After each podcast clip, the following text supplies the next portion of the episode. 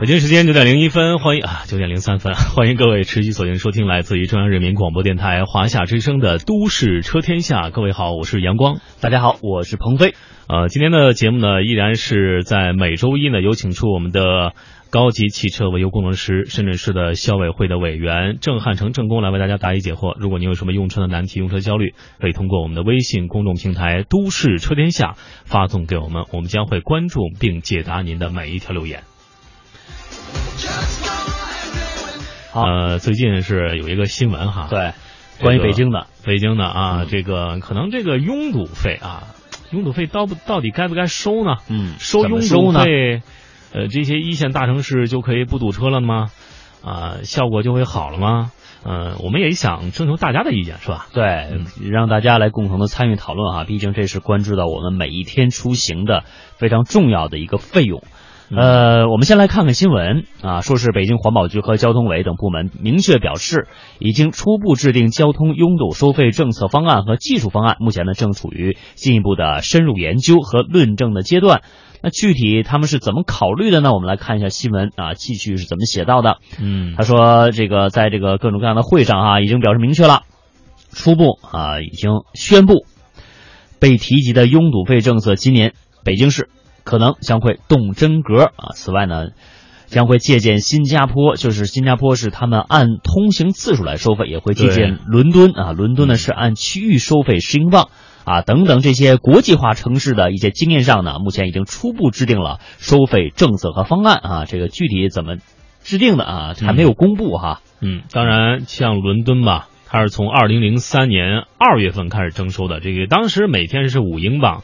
后来到八英镑，又到现在的十英镑，这也是按照这个区域拥堵收费的一个例子。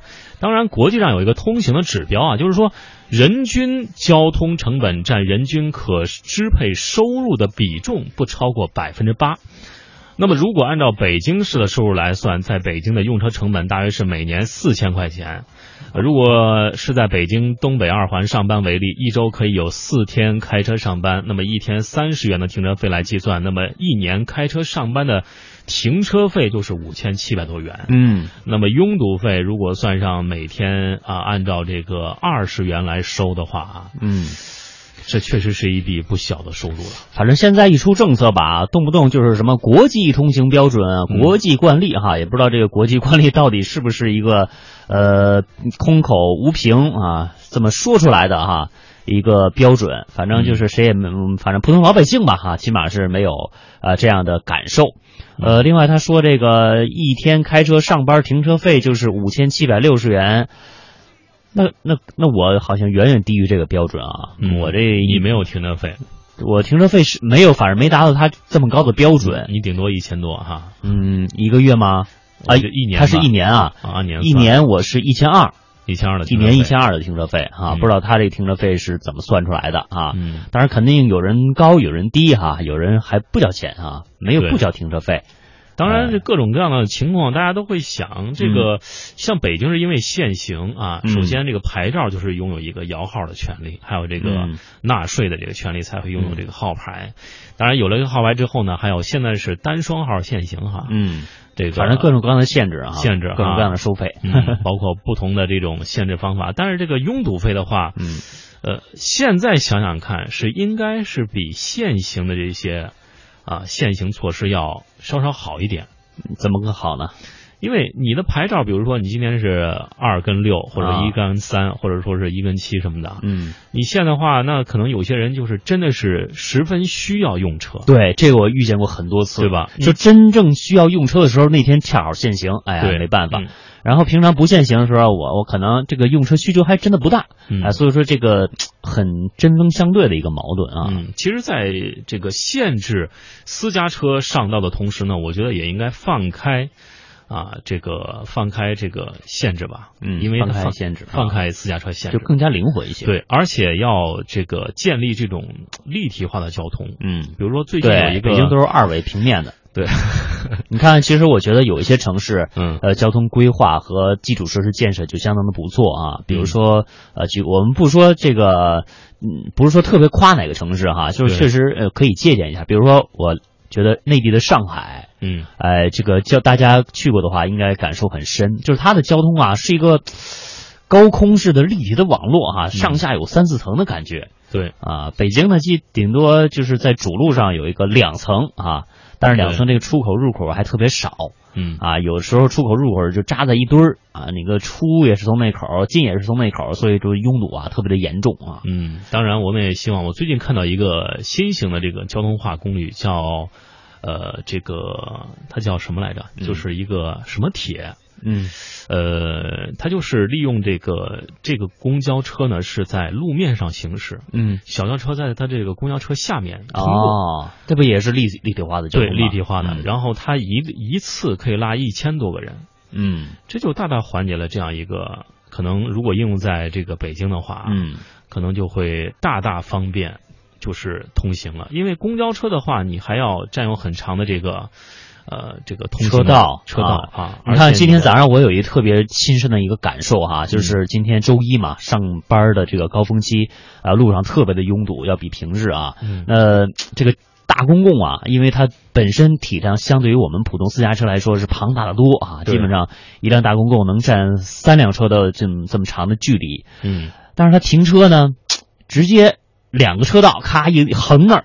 嗯啊，然后后边车就得等着，呃，然后呢，这个交通就造成了拥堵。嗯，你说其实这颗还不算特别危害的，特别危害它的排放嗯排污是特别厉害的。嗯，体量大嘛。对，它一年可以顶上几百辆，甚至上千辆小轿车的这个排污的标准。当然，我也看到现在很多城市这个公交采车采用的是新能源车啊，甚至是纯电动车而且我刚刚说的这个公交车嗯可以载客一千多人的这个，啊。它就是用纯电动的。嗯嗯，而且就是首先它不占用这个私家车道啊，交通道，对它是在你上方通过。是你正常的这个私家车、小轿车，只要是两米以内的这个车，嗯都可以从它下方通过。嗯然后呢，这个乘客呢可以通过这个上行，就是在在这个他乘车呀、上车呀、下车都换乘啊，都是在这个公共道路的上方进行。对，这不影响啊，对，这不会和私家车啊、自行车啊、嗯啊摩托车啊有一个相互冲突。而且哎其实这一点，这个厦门也是这种情况而且这样一个公交车，就是最近要在年底吧，要在秦皇岛试运行。啊嗯，到时候我们不妨可以去看一下。你可以去采访一下，感受一下哈、什么叫畅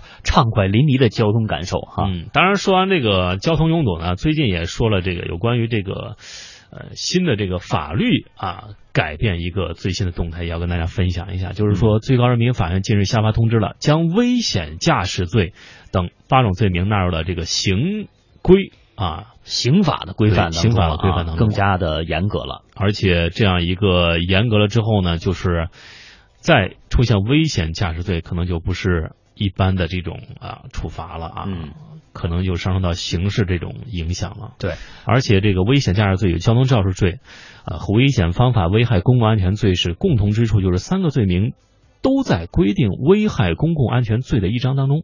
那么最主要的就是共同之处，就是侵犯的客体为公共安全。嗯，那么这个危险驾驶罪和交通肇事罪和以危险方法危害公共安全罪罪啊，这个主要表现啊，呃，区别啊在以下的这么几个方面，我们来看一下啊。首先呢，就是主观方面不同，像我们刚才说了，危险驾驶罪在主观上是希望或者是放任的故意。而交通肇事罪，它典型意义上呢是一种过失犯罪啊，主观上只能是过失。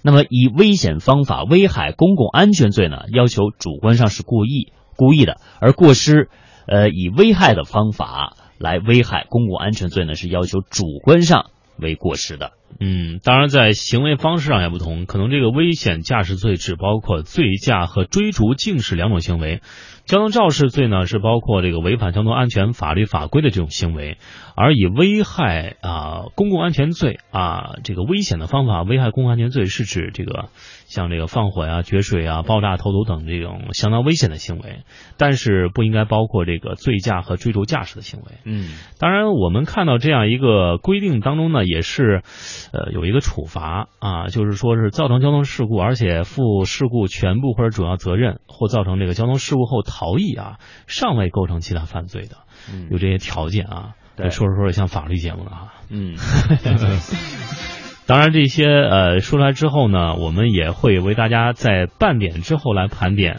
呃，国内最冤的一些十种违章。嗯，就是说这十种违章大家会觉得很冤，但是仔细想想看，其实是不冤的，但确实大家容易去啊吃哑巴亏的啊。嗯可能有人会觉得，哎呀，我这觉得不是个事儿啊，但实际上却呃实实在在啊违反了一定的规章制度，嗯，当然也会受到这个交警的处罚了。是。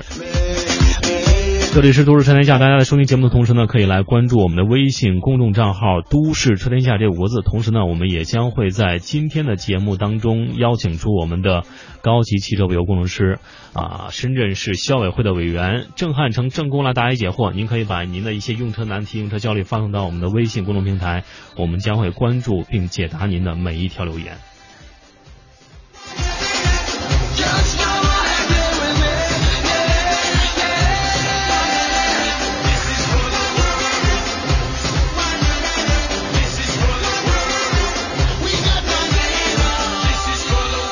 好的，在今啊、这个六月份的这个六月四号到六号，我们的都市车天下呢也会将会在深港澳国际车展为大家进行现场的直播。啊，那么这一届深港澳车展有哪些啊比较亮丽的车型？有哪些比较值得我们大家去共同关注的这个汽车行业的话题，甚至汽车界的一些改变？我们也会一一的盘点，并且关注，也欢迎大家啊参与到我们的这个节目互动的环节当中去，同时也会来到深港澳国际车展的现场啊，参与了我们的活动。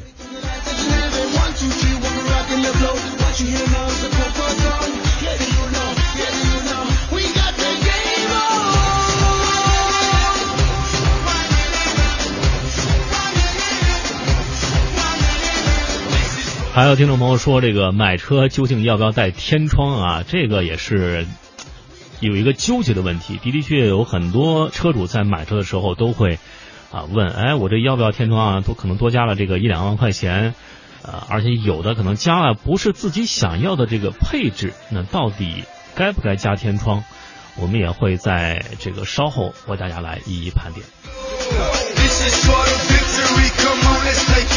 接下来呢，我们将为您连线我们的特约评论员、高级汽车维修工程师郑汉成郑工，还有他也是深圳消委会的委员。如果您有什么用车啊、买车的一些消费的这个方面需要来维权的啊，也欢迎您把您的问题发送到我们的微信公众平台“都市车天下”当中。好的，郑工您好。陈工早，早上好，两位主持人，早上好，各位听众。嗯好的啊，我们看到很多听众朋友一大早发来的一些信息啊，想问，呃，自己的车，比如说这位听众啊，这个气油改气对发动机的损害大吗？是不是四五年之后发动机要大修呢？您怎么看这个问题？呃，那油改气肯定是会有一定的一个冲击的，因为它毕竟是两种不同的一个，可以说燃料吧，对，啊，同样进入这个我们的一个发动机里面，嗯。那么这样的话会对我们的一个发动机的一个呃损耗会更加大一些。嗯，对那这个嗯。一般情况下，它主要是为了省钱嘛，因为对，啊、毕竟气的一个价格会比这个油的价格低，嗯。所以呢，他们也是一个综合考虑的。你省下的钱的话，那么你同时也要付出 相应的代价。嗯。其实也建议这些想要油改气的啊，如果您不是这种天天用车啊，用车的这个里程数很高，每年不超过这个三四万公里，对对吧？这个建议啊，不要这个这个油改气哈。不知道郑工您怎么看？到底有没有这个必要？呃，除非他是出租车，嗯天天在用的，嗯为了这个省这笔支出的话，嗯我是不建议改油呃把这个改成这种双燃料的。嗯，好的，嗯我们来看下一位听众朋友的问题。嗯，好，这位朋友问说，二零一四款的吉普指南者，车子启动一开呀、觉得有摩擦的声音，啊，好像是从轮胎上发出来的，请问这种现象正常吗？该怎么解决？呃，启动的过程中，这种擦擦的一个响声呢，有可能是来自变速箱的内部，也可能来自这个呃皮带的。那么它的声音，它会呃，因为上面不是我们有一个引擎盖啊盖住吗？那么声音只能是从轮胎处这边传出来，这也是一个比较正常的现象。但是如果这种声音呃非常异常的话，我们应该要找同类车来对比，因为有些确确实是有一个异常的一个响声，包括一些啊皮带的一个异响也好，或者其他的响声，一定要有一个明确的一个对比。嗯。嗯好，我们再来看下位听众朋友。这位听众朋友说了，这个他的别克凯越的这个尾箱打不开了，车内的按钮也打不开啊，但是就是用遥控钥匙可以打开。想问嗯，这怎么回事？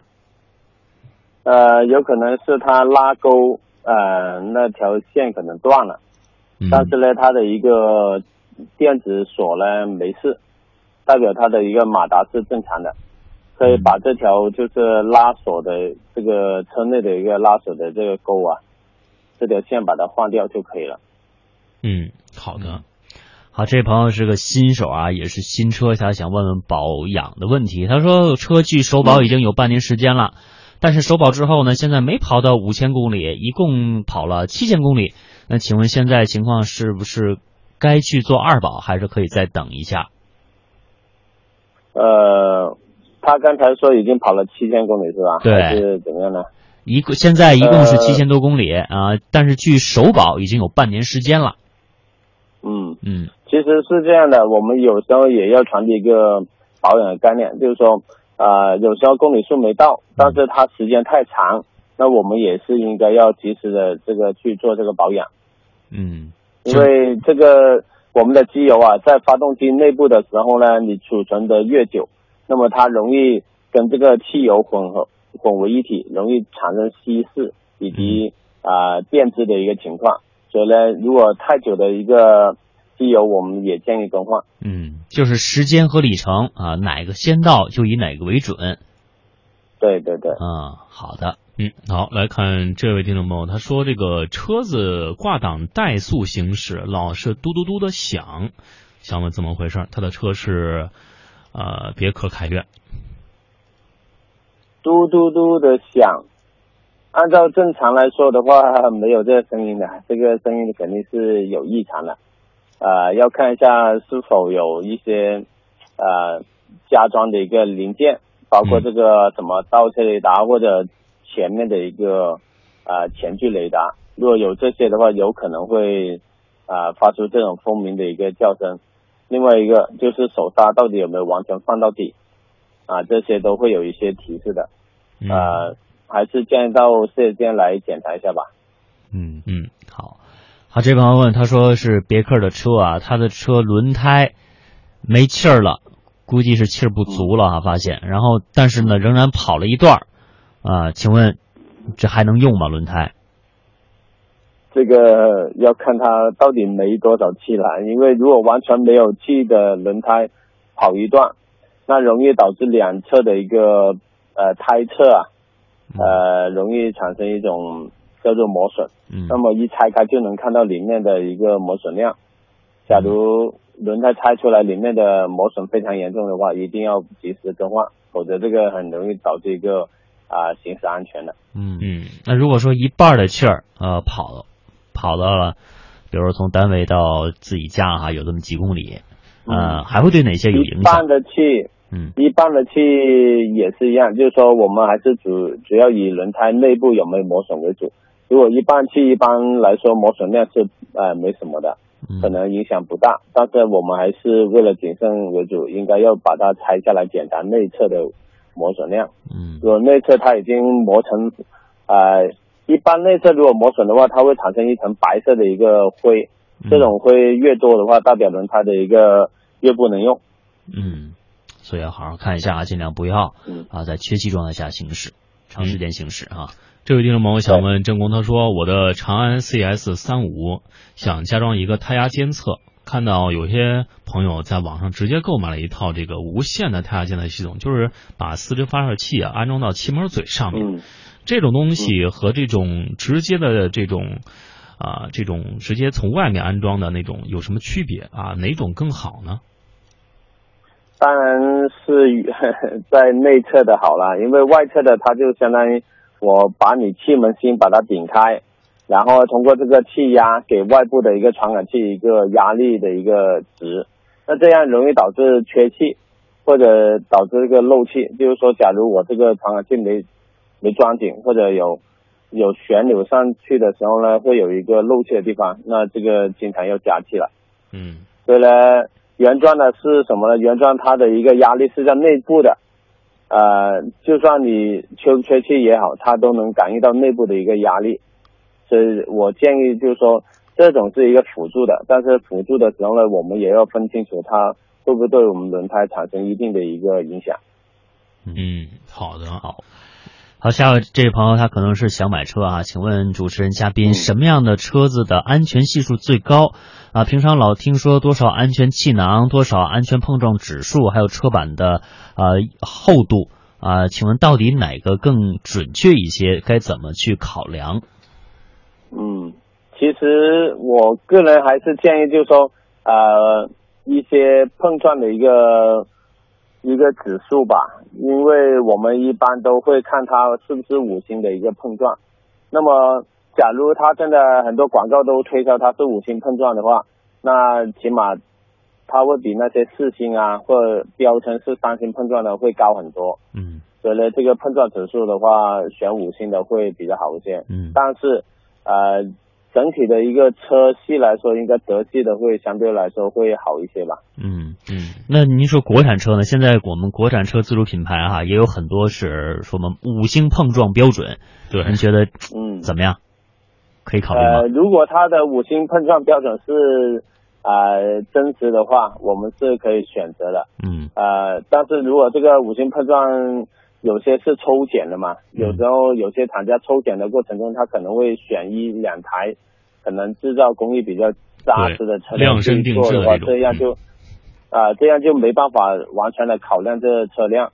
另外一个，我们也可以通过这个网上面的一个评价来看一下这款车到底是否他所说的五星碰撞。嗯嗯。其实呃，我也想大家推荐一下，如果按照这个品牌去选的话，嗯我认为像沃尔沃这样的是相对啊更加适合于这位听众的，因为嗯。它的整个车系从从最低配到最高配的安全系数都是一样的。嗯。可能和别的品牌的车，它是比如说它高配就是更加的好，嗯。各方面的安全系数会越来越高。但是沃尔沃这个牌子，我觉得它还是在安全系数上啊，从低档的最低档的车到最高档的车，在安全系数上都是一样的。对，所以还要相信我们国产啊，因为嗯沃尔沃也是吉利的。来看这位听众朋友，他说这个想问一下，手动挡改为自动挡有危害吗？呃，手动挡改为自动挡，其实它就是现在我们所说的一个 EMT 的一个啊、电子手拨。嗯那么电子手拨其实就是把换挡盖把它换掉，加装了一套这个这种液压的一个控制装置，可以让我们的一个啊、电脑自动控制这个换空挡啊，或者换这个一档、二档、三档这样的一个情况。嗯呃，它这套系统比较敏感，就是说，假如你加装了一些其他的一些类似倒车雷达啊、静电带啊，容易导致它会有一些异常的情况。加装是为了就是降低我们的车主开车的一个呃，就是这种疲劳吧。嗯但是呢，在安全的角度来说的话，我不建议找一些没有资质改装的地方去改，因为嗯。容易出故障。对，而且这个发动机跟变速箱的这个匹配啊，这是一个一个厂家的最最核心的技术啊。一般的找一些还是不建议换啊，嗯难免的会产生一些这个以后用车的上的麻烦啊。来看下个问题，嗯，对，好，这位朋友他说啊，关于四轮定位的，他说前几天我的车已经六万公里了，然后换了四条轮胎，顺便做了一下四轮定位。但是做四轮定位啊，这维修师傅只是把车开出去跑了一圈，说有点偏左。回来之后呢，把车开上去，就在车底盘前轮处调整了一下，然后呢又出去跑了一圈，哎，说好了。说，请问这靠谱吗？以前呢，看到别人做四轮定位都是把车子开到一个仪器上，啊，然后叫四个轮子转一下，啊，想请教一下啊，真工这四轮定位到底该怎么做？他的这种做法是不是靠谱的？他这种做法完全是凭经验的一个方式来做，不是正规的一个四轮定位。嗯正规四轮定位确实是需要上这个仪器，先通过这个仪器的一个数据来说话的。首先要看到它的一个哪些数据是正确的，或者哪些数据是错误的。假如我装上去之后四轮定位是正确的，我就不用去调了。但是它这个呃维修工明显就没有根据正确的一个操作流程，然后来做了。嗯 这个就是要么就是没有设备的一个做法。嗯好，来看这位听众朋友，他说这个我想问一下，他的车是零六年的标致二零六，油表如果在最后一格是在行驶过程中会熄火，是什么原因？呃，代表他油表不准了，呃，建议他就说，呃，以这个为基准，就是说不要到达这里就，呃，到达这个位置之前就要加油了。嗯那么也可以去检查一下它的浮脂，看一下是不是已经这个位置已经偏移了。嗯。嗯，好，来看这个，嗯说空调压缩机有轻微哒哒的响声，请问有问题吗？空调是正常的吗？呃，空调现在是有两种空调的，一种是变排量空调，一种是定排量空调。定排量空调它是一直都是同样的声音，呃，太冷的时候它会自动断开，太热的时候呢，它它呃它又重新开起来。所以呢，另外一种是变排量，变排量会根据室外温度的一个大小，它可能会调的会更加响声会更加大一些，是会产生这种大大的响声。嗯，正常的。呃，这种响声如果如果是不是太严重的话，我们可以认为是正常的一个变排量空音调。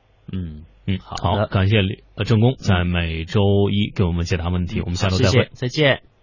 好，拜拜。当维多利亚湾收获清晨的第一缕阳光，当澳门历史城区人来人往、熙熙攘攘，当羊城新八景迎接四面而来的欢声笑语，当大小梅沙海岸线夜色阑珊、星光璀璨，中央人民广播电台华夏之声，随时随地在您身边。夏之声、香港之声手机客户端新版上线，全新的界面升级，全方位的听觉感受。这里有最新的港澳新闻，在线点播收听，精品节目欣赏，还有主持人个性化的呈现。华夏之声、香港之声手机客户端，打造新媒体的完美体验。登录各大手机应用商店，搜索“华夏之声”或“香港之声”，就可以免费下载。每一天，我们都要穿梭于各种门，大娘买了这么多菜呀，来，我帮您开门。姑娘，谢谢了。开一道门，令人舒心。哎外面太冷了，还是里面暖和。哎，记得把门带上。啊，记着呢。关一道门，让人暖心。小同学要下车了吧？来来来来来，站在门旁边吧啊，小心一会儿别挤着了啊。谢谢叔叔。留一道门，给人顺心。哟，到了。大爷，别着急，我扶着电梯门呢，您慢慢下。哎，姑娘，谢谢啦。扶一道门，让人安心。走到哪里，就把文明带到哪里，推开文明之门，迎进和谐新风。引领时代最迅捷的速度神话，时刻掌控最新的汽车动态，永不塞车的路上心情，锁定都市的汽车电波，都市车天下，与您同行。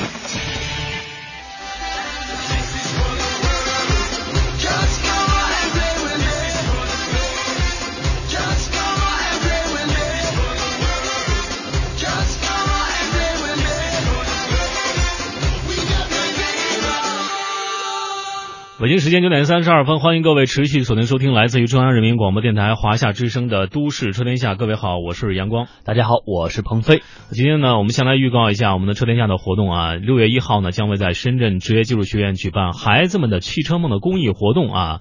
也是我们参与活动的人员要有十个听友家庭，孩子是六到十六岁啊。活动时间是六月一号的九点到十五点啊，我们也会啊这个组织大家去这个参观这样一个汽车的这个交通学院啊，这个怎么样装配的、研发的啊，这个了解交通系统。同时呢，您还可以把您的啊，这前来报名啊，关注我们的微信公众账号“都市车天下”，然后发送“六一活动”加孩子姓名、加孩子证件号码、加电话、加地址，啊，就可以啊报名了啊。那么具体的这个是否能够啊报名到呢？我们也会在下面为您沟通。刚刚说到了有一个就问题，就是说这个国内比较冤的十种违章啊。这个也许有人会觉得这个莫名其妙就被吃罚单了啊，有的甚至是被交警啊抓了个现行，还连连喊冤啊，对就是搞得满肚子火。所以说呢，我们教大家盘点一下十种啊非常容易中招的交通违章，看完我们可能会就会啊立马有分晓了。嗯，首先一个就是临时号牌没有悬挂，因为很多大家新买车的时候啊，可能都会犯这个毛病，就觉得临时号牌不就是一张纸吗？嗯呃挂不挂无所谓了哈。其实，即便是临时的正式，呃，就是我们的正式牌照嗯到手啊，也不愿意悬挂，因为这个没有牌照的束缚啊，就可以为所欲为，这是不可以想象的哈。所以要提醒大家了。嗯。只要大家上路行驶我们机动车啊，没有悬挂机动车号牌，或者是没有随车携带我们的证件，包括行驶证、驾驶证的，这个交警呢就可以扣车，而且可以处罚金两百块钱。所以说大家啊，特别是新手上路，千万不要存在着侥幸心理啊，嗯一应俱全才能够上路。而且这个临时号牌的悬挂也有要求啊，这个前方是挂到右前方的这个嗯玻璃处啊，或者左前方的这个玻璃处。那么当然还有一个一张是贴在这个左后后啊左后方的，嗯就是主驾驶的后方的正后方上面。啊，悬挂贴上啊，一定要贴好。有的人就是贴的它掉了啊，嗯。掉了自己发现，哎，被警察这个拦下来了啊，说这个无这个无牌驾驶，嗯。后来一看是临时牌照，然后就是因为这个胶不粘了啊，嗯，啊，当然有些交警也会宽容一下，当然有些就会、还是会处理较个真儿啊嗯，对。所以说咱们还是做好充分的准备哈、一定要粘贴牢固了。还有就是不粘贴相关的标志啊，这和第一条有点相似啊。很多新手会忽略这个小细节，就是说你的机动车的检验合格标志啊、保险标志都忘了贴在这个前窗右上角。嗯啊，这个情况如果可以警告你啊，嗯交警可以警告你，或者说处以二十元以上啊两百元以下罚款记一分啊。对这也是如果不贴的话很冤枉的啊。是。再有呢，就是红绿灯随意的变道啊，就是很多大家开车的时候都会遇到这种情况。等红灯的时候，你发现自己的车道前面啊，已经有一台车停在那儿了，但是旁边车道没有车啊，所以呢就打一个方向啊，直接呃拐过去了。事实上呢，您已经违章了，违章原因就是您压了实线了啊，因为我们的机动车道和非机动车道之间是实线。所以说提醒大家呢，没有按照车道行驶啊，就会被处以两百块钱罚款。那其实红绿灯随意变道，不但会影响我们的行车安全，就包括可能后车会追你尾，嗯啊，还是我们造成拥堵的一个重要的原因。所以大家还要文明驾驶。嗯，当然还有第四点，就是说是跟车太近了，闯红灯了啊，前面呃可能大家会遇到啊，就是对你前面有个大货车或者大这个公交公交车啊，过十字路口。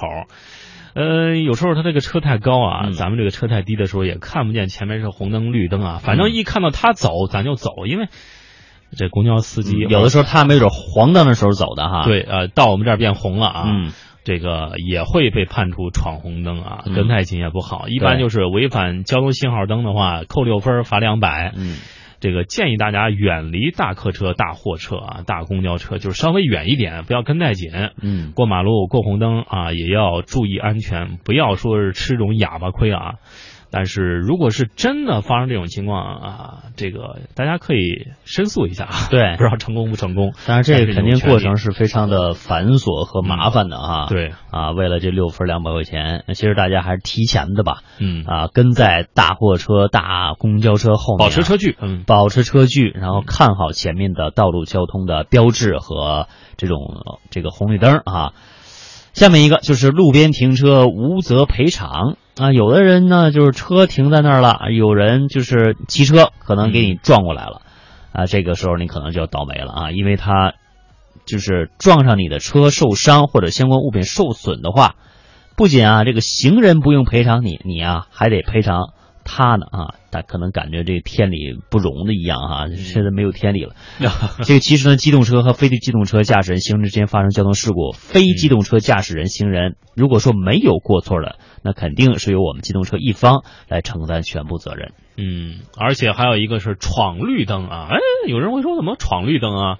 绿灯不是就让通行的吗？这里所说的闯绿灯，是因为在堵车、行车缓慢的情况之下，即使绿灯亮了，车也不能停到人行道上，因为人行道等于禁停线啊。嗯这个在北京很多司机都是犯这个错误啊。对，太多了。你车在人行道上横着停着，那就是违章了啊。嗯一般情况下，摄像头会很少拍这样的违章。嗯，但是这个会贴条啊，对吧？而且有时监交警现场执勤的情况下，都会对驾驶者进行口头教育了。嗯，这种情况就是完全考验我们的驾驶者的素质哈。嗯不光是这个人行横道上不能停车，还有就是明显的黄色的呃范围之内啊，特别是画着叉子的这样的道路是不能绝对不能停车的啊啊，不要停上去。下一个就是不按照分道或者车型的限速来行驶。我们这儿所说的是最高限速啊，是指桥梁啊、隧道、主干道的这种匝道啊，都会根据实际情况对不同的车道、不同车型来做出不同的限速。那当然，如果大家不注意的话呢，就会发生超速违规的行为。嗯，当然，嗯，我们这个是要十分需要注意的。还有就是误闯这个这个单行道。嗯嗯，误闯单行道呢，就是说这个由于道路不熟悉啊，误闯单行道时有发生。当然，也有一些车主是为了超近道而故意的这种情况。嗯如果这个情况出现的话，将会啊这个规定啊这个超过规定限速百分之五十以下，将会处以两百元罚款，并记三分处理。嗯，超过限定速度百分之五十以上，将会处以罚款两百元，记分六分处理。严重情况将会吊销驾驶执照了。对，所以说啊，这个比较严重哈。另外一个就是右转的时候压了其他车道的白线，这个和我们刚才所说的这个等车的时候啊，你啊随意就是变道啊，这是差不多一样的道理。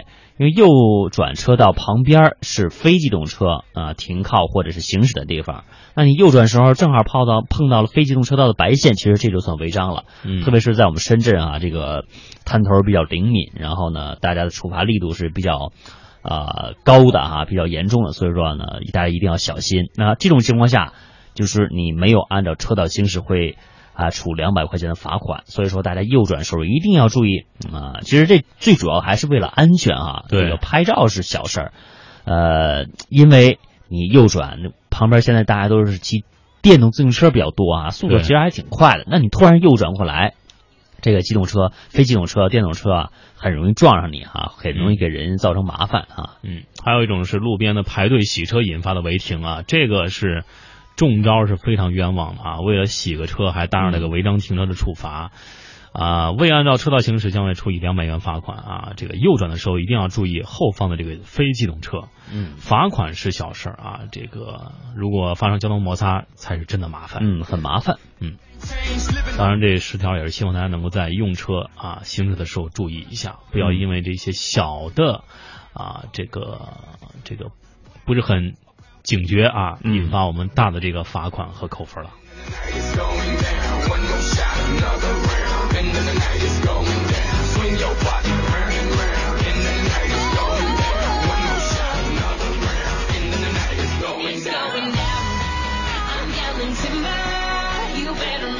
我们今天的问题就来了啊！先来关注我们的微信公众账号“都市车天下”啊，这五个字。同时呢，我们今天的问题是：如果一辆车啊没有临时号牌的悬挂的话，交警是否可以扣车呢？回答是或不是啊！如果您能够第一位答对，将会获得我们栏目组提供的新浪的汽车大礼包一份。啊，稍后进入一段试驾环节，试驾过后将为您公布今天谁是这位幸运听众。就在差不多五六年前啊，我试驾一款车的时候，先对它的外观内饰进行了敲敲打打、摁一摁，最终得出的结论是，嗯，敦实。没错，那辆车就是当时刚刚国产的东风雪铁龙 C 五，而今天我们又拿到了这辆新改款的 C 五。那么接下来，我们就沿着老款 C 五的路线来看看它的外观和内饰是不是依然还是那么敦实？来吧，还是那两个字儿，敦实。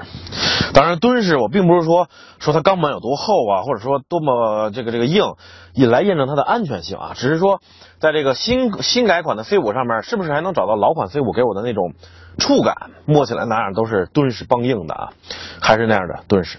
当然呢，敦实的另一个不太好的方面就是它内饰比较硬。呃，基本没有说，除了这块儿还算比较柔软之外，在这块儿都是比较硬的这种树脂啊。我觉得作为顶配车型来说，稍微欠缺了一点点这种豪华的摸上去的触感。那么作为一辆法系车呢，它是自然会有法系车独到的地方啊。首先呢，就是这个方向盘，我们待会点着了。你看，熟悉雪铁龙的朋友应该知道啊，它这个方向盘是转动的时候外圈在动，但是中间并不跟着在动啊。如果你是一个对车不太了解，或者说初次买雪铁龙 C 五这辆车的朋友，那么可能你需要适应一下，因为有的时候当你停车啊，或者说掉头的时候，你可能一下子哎，我现在打打了几圈了，我是正的还是反的？是不是这样正的？还是还是这样正的？你可能需要适应几天，有可能短的话两三天，长的话有可能一个星期，这是它的一个独到之处。但是我觉得个性鲜明，但却并没有带来太高的可操作实用性，因为有的时候人们会往往忘记了转过多少圈，这是一点。还有一点就是它的喇叭是放置在这儿的，按钮形式的，并不是我们传统的中间呱按下去，然后它就它就这个这个响了，而是在这儿这样。所以呢，当你转弯的时候，你可能按起喇叭就不是那么方便了。正好呢，我想到了，在咱们国家很多地方，当机动车右转的时候，而这面的人行道是绿灯的时候，往往会发生这个呃右转的机动车和这个人行道上的行人发生干涉的现象。有的时候，这个司机就会去按喇叭去滴行人。那么，在他这种配置的情况下呢，我想可能就增加了转向的时候按喇叭的难度，呃，无形中可能也就降低了这个滴行人的这个概率啊。我自己想的啊。好了，既然点着火呢，我们再来看看它的这个中控屏，也是跟我们之前试驾的毕加索呀、C 四世嘉呀都是一样的这么一种操纵的方式。我想应该大家已经比较熟悉了，但是美中不足的是这个屏幕有点小，确实是有点小了尺寸，而且当外面阳光比较强烈的时候，嗯，看起来不是太清楚，尤其是倒车可视的时候。你看我现在这么坐着，正好外面的阳光打在这儿啊，看上去比较。这个这个暗一些，如果它的这个亮度还有尺寸能够再大一些，就更好了。我想，它的仪表盘还是这个和老款 C 五差不多的这种风格，只是在一些细节之处发生了改变。整体看起来，我觉得还是比较赏心悦目的啊。那么我们试驾的这辆是 C 五 1.8T 的顶配车型，它的官方指导价是二十四万九千九。在这样一个价格下面，我们都有什么配置呢？首先，在这个仪表盘的两侧各有三个按钮啊，Check，还有车内的这个探测的这个 Off，还有这个自动泊车的辅助按钮。这面呢就是倒车雷达关闭，然后发动机启停以及油箱盖等等。在这个座椅上面，除了电动调整之外呢，主驾这边还有这个座椅按摩和座椅加热，而副驾呢只有一个座椅加热。没有按摩，当然副驾也是电动的啊，这才是顶配嘛。其他的，像这个四个车窗的一键升降，还有这个比较小的天窗，呃，也都是标配。在这块呢，是它的中控区比较密密麻麻的按键，我觉得呃完全可以集成在这个控制屏里面，因为看起来显得有些乱。空调的、音响的等等，乘坐空间还是不错的，这个座椅也是比较舒服的。它的这个 A 柱呢，应该是我试驾过的所有家用车当中夹角最小的了，基本上我觉得也就三十多度、四十度吧。所以尽管它的前风挡面积很大，但是在你正前方的投影就不大了啊。你坐在这儿的话，这个上面这个地方还是稍微影响一点视野的。当然没办法，这也是为了它的这个整体的非常流线的造型。这是乘坐空间方面，而接下来我要批评的就是它的储物空间了。中控台上这还好，两层，这边可放手机啊，放个高速票，这是烟灰缸，这就有一个杯架，然后一个小的储物盒。最要命的就是在它的车门板上。几乎都不能称为是储物的空间，我觉得你放什么可以放，拿的时候都不好拿，非常的小，所以这辆车的储物空间我是相当不满意的。呃，既然作为一辆偏向于家用的这个中级轿车，我想在设计方面个性一些，你保持了原有的那种敦实、那种坚固的感觉，我想能不能照顾一下我们家用的这种便利性，在这个储物空间方面有所这个优化或者扩大呢？这辆 C 五 1.8T 的轴距是两千八百一十五毫米，听着挺长，实际上呢，后排坐着并没有你想象当中那么舒服。呃，首先腿部空间还可以，因为二八幺五的轴距营造出来的嘛，座椅也足够的软和，跟前排一样。但是我总觉得它这个后排座椅的靠背角度有点奇怪。不是能够让你特别舒心的那么贴服的这个这个坐着，而且坐垫也稍微有点短啊。它中间的这个地板隆起比较比较矮，所以中间这个乘客呃也是说有着很大的实用性的。后排几乎除了这个空调出风口以及中间的这个扶手之外，基本上没有什么可以让你去操控的这么配置了。而且它的后排和前排一样。延续了前排车门板上的传统，那就是更小的储物槽。我的天哪！我们可以来比一比啊，就是网友可以在底下回复一下，你见过的车门上储物槽最小的是哪款车呢？有和我们 C 五能够比的吗？基本上什么都搁不了。而且当你坐直了以后，这个头顶也稍微有点顶。没办法，为了照顾它车顶这个，尤其到 C 柱这块下溜的这么一个造型嘛。所以最好稍微这么坐着，但是这么坐着的话，又像我刚才说的，这个座椅角度有点怪，总是不太贴合，不太舒服。呃，有一点还算是比较有人性啊。当你把这放下之后，它的这块是和这个后备箱连通的，所以当你外出旅游的话，想拿个水啊、吃的，后排乘客可以直接去找，还省得说这个我们停车再再去后备箱拿了，还这块还是比较便利的。呃，另外我观察了一下这辆顶配的车型，这里还有一个类似于商务轿车上那种老板键的那种按钮啊，你看，当你按的时候。它的副驾座椅是可以前排动的，它一边是四个安全气囊，总共这辆顶配的 1.8T 车型是八个安全气囊。不过呢，它的后排座椅是没有办法放倒的，所以就是这样一个角度，我刚才说的比较奇怪的一个角度，就会一直跟随着这辆车，跟随着你。如果说这辆 C5 它车内的空间或者说实用性可能让你不是那么满意，不是那么出色的话，我觉得它的后备箱还算是扳回了一局啊。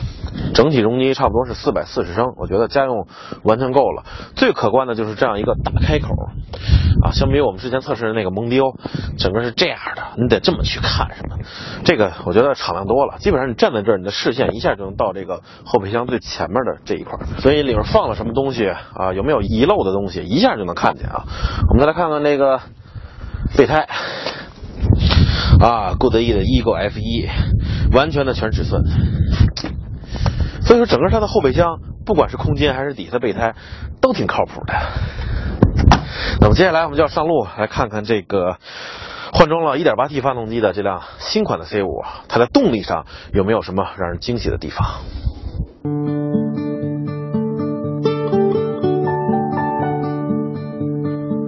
不过在上路之前，先来看看它的样子。乍一看上去，新款的 C5 和老款没有什么两样，但仔细看的话，它的雪铁龙商标从之前的锋利变成了圆润。此外，整个车头显得更加年轻，而前翼子板上也有了代表新发动机的标识，蓝色是 1.6T，而这辆车的红色代表的则是 1.8T。总的来说，它的样子依然还是那么雪铁龙，依然那么 C5。